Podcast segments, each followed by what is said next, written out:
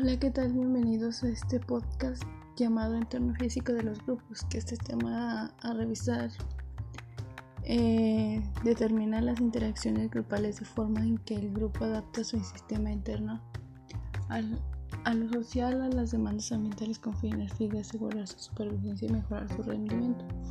Bueno, pues en a, continuación vamos a hablar de cómo se denominan los grupos o cómo se forman, dependiendo su interés social y las características que tengan en común con cada participante dentro del grupo que se encuentra.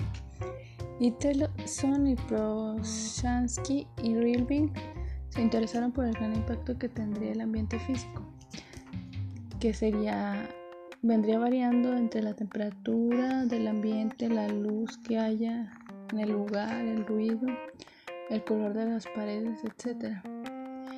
En el que se, en él se encuentran ya sea que se hable de un ambiente laboral, de estudio, en un hospital, un supermercado, una plaza comercial. Se ha encontrado que los entornos efectivamente ejercen gran influencia dentro de los grupos, ya sea en, la manera de comportarse o de percibir las cosas a su alrededor. También se encontró que el grupo puede tener control sobre el entorno sabiendo muy bien a fondo qué es lo que acepta del entorno que sea beneficioso para sí mismo. Cada persona o grupo decide como qué recibe dentro del entorno cuando se toma el control sobre él y qué es lo que no le beneficia para dejarlo pasar. El espacio grupal hace referencia al espacio personal ya que dentro de este necesitamos un espacio donde no seamos invadidos por otra persona. Necesitamos un límite de distancia hacia el otro. Dentro de los grupos tratan de protegerse los unos a los otros de personas que son desconocidas ya que se sienten que están invadiendo su espacio grupal. Las zonas interpersonales van variando acorde a las actividades que se han de realizar. Dependiendo de ello será la distancia que se tome entre las personas, ya sea zona íntima, zona personal, zona social, zona pública o zona remota. Cada una de ellas tiene un control de distancia que se debe tomar el momento que comience la actividad. La territorialidad es definida por el espacio que tiene que cubrir las necesidades de la persona. En este caso del grupo, es un espacio donde se encuentra con mayor libertad para expresarse para ser ellos mismos y disfrutar y poder demostrar las, capacidades y habilidades que posee cada integrante del grupo, dependiendo hacia dónde se inclinen sus gustos. Los territorios se clasifican en primarios, que tienen un control más íntimo en cuanto a la persona o, al grupo mismo. Los secundarios es un, es un control más amplio debido a que abarcan varias personas dentro del entorno. Abarcan como asientos en una cafetería, un lugar dentro del autobús, otro lugar dentro de un salón de clases, es como un territorio momentáneo que de un momento a otro se va, se va a ir. A los públicos donde el dominio es completamente abierto a la sociedad, las personas pueden entrar y salir de dicho espacio cuantas veces lo deseen. Este espacio es temporal y este, un ejemplo pueden ser playas, hoteles, fiestas, la territorialidad actual dentro de cada persona del grupo le hace sentir a la persona cierta confidencialidad, de igual manera en que se garantiza la seguridad para el grupo. Y lo último es que da identidad personal a las personas que son parte del grupo. La ecología del pequeño grupo es constituido por cada integrante dependiendo del rol que cumplan dentro del grupo. Posición de asientos, sociopeptos y sociofugos. Dentro de los grupos se inclinan más por los sociopetos que tienen la capacidad que los participantes e integrantes se envuelvan en intercambios miradas o comunicación verbal de una manera en que pueda observar un amplio panorama. Ambientes especiales, estresores ambientales. Dentro de los primeros estresores se encuentran el hacinamiento, de que es la ausencia de la privacidad.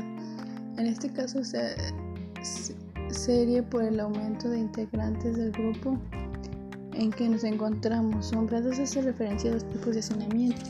El hacinamiento es debido a alguna experiencia de vida en el pasado dentro de una situación de hacinamiento.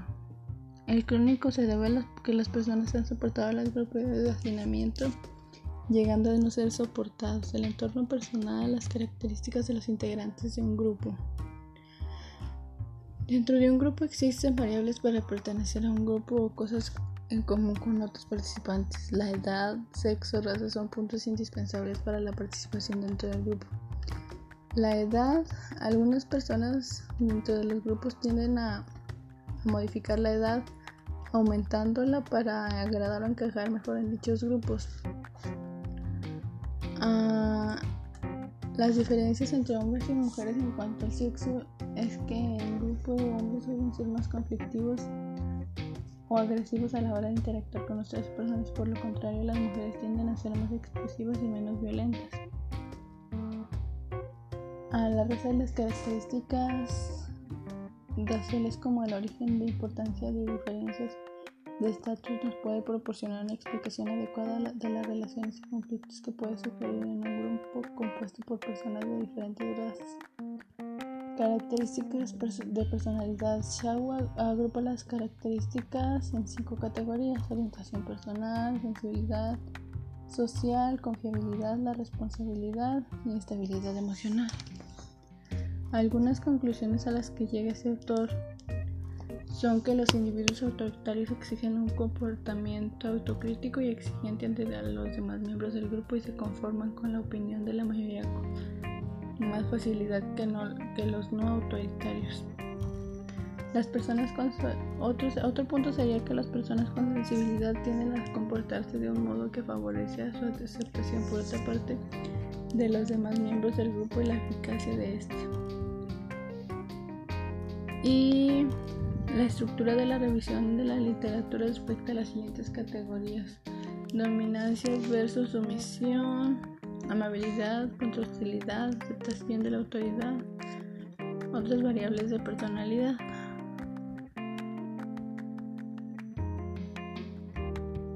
El entorno social, este término hace referencia todo lo que nos rodea, es decir, si estamos en eh, dependiendo de dónde nos encontremos situados, es el entorno en que nos va a rodear. Si estamos en una escuela, dependiendo cómo sea nuestro entorno, si estamos en un hospital, ese sería nuestro entorno. Y pues de ahí va a depender cómo nos desenvolvamos dentro de él.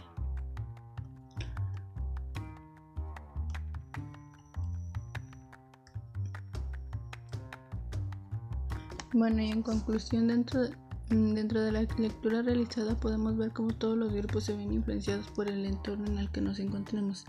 En algunas ocasiones el entorno es el que se ve influenciado o controlado por el grupo. Esto es en raras ocasiones. Los grupos varían y se dispersan en distintos tipos de grupos. Algunos se clasifican por su territorialidad. Esto es una base que los hace sentir seguros en el entorno en donde están o se desenvuelven demasiado bien.